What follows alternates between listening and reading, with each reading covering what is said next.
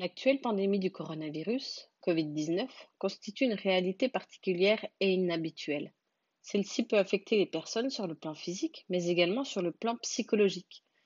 En effet, dans un tel contexte, de nombreuses personnes vivront des réactions de stress, d'anxiété et autres.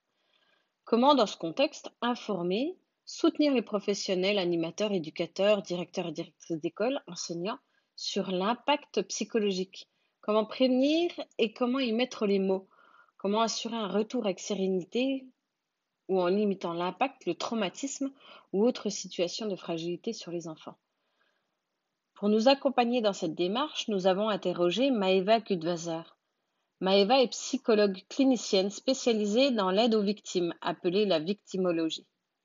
Elle a travaillé sur la relation entre parents et enfants, notamment, et la connaissance des événements générateurs de stress ou de traumatisme. Nos échanges sont basés sur cette questions et réponses réparties en trois podcasts que vous pourrez écouter. Le premier étant des questions en lien avec les inquiétudes des équipes d'animation et le rapport au travail. Le second est en lien avec les questions de l'adulte, éducateur, animateur ou parent. La troisième partie sera en lien avec l'enfant, le confinement, les inquiétudes, la santé, le mal-être et le déconfinement.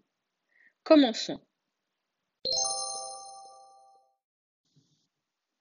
Partenariat de nos équipes d'animation en centre de loisirs est constant avec les directeurs d'école et enseignants. Certains enseignants ont du mal à imaginer l'école dans ces nouvelles conditions sanitaires. Maëva, dites-nous comment peut-on dépasser ces inquiétudes lorsque cela bouleverse nos habitudes et nos pratiques professionnelles Il est tout à fait légitime à la lecture des recommandations faites à destination du corps enseignant que d'être inquiet, puisqu'elles vont dans le sens contraire de ce qu'ils font au quotidien au-delà des différents enseignements théoriques qu'ils dispensent, dès la maternelle par exemple, on apprend aux enfants à vivre ensemble, à être proches, à partager. Et là, on met de la distance physique, mais aussi émotionnelle. Il faut repenser ses habitudes de travail en tant que professionnel pour essayer de s'adapter au mieux à la situation, mais en ne négligeant surtout pas ce que l'on ressent.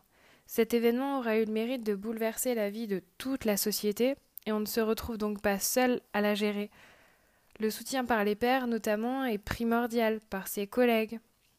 Ça peut être l'occasion aussi de faire le point sur la relation que l'on a avec son métier, ce qui nous convient et ce qui au contraire ne nous convient plus.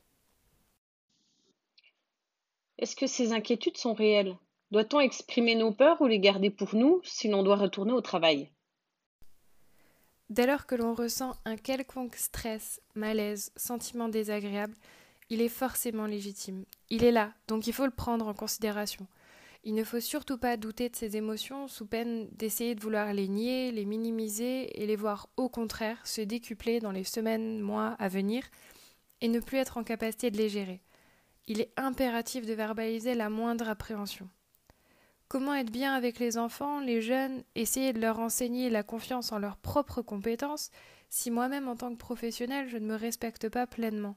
Comment faire mon travail correctement si je viens avec la boule au ventre le matin? Il est primordial de parler de ses craintes à sa direction, à ses collègues, mais également d'aborder le sujet avec les élèves. Cet espace de parole va permettre de nourrir la relation enseignant-élève. Merci Maëva. La suite des questions-réponses dans les deux podcasts suivants. À bientôt.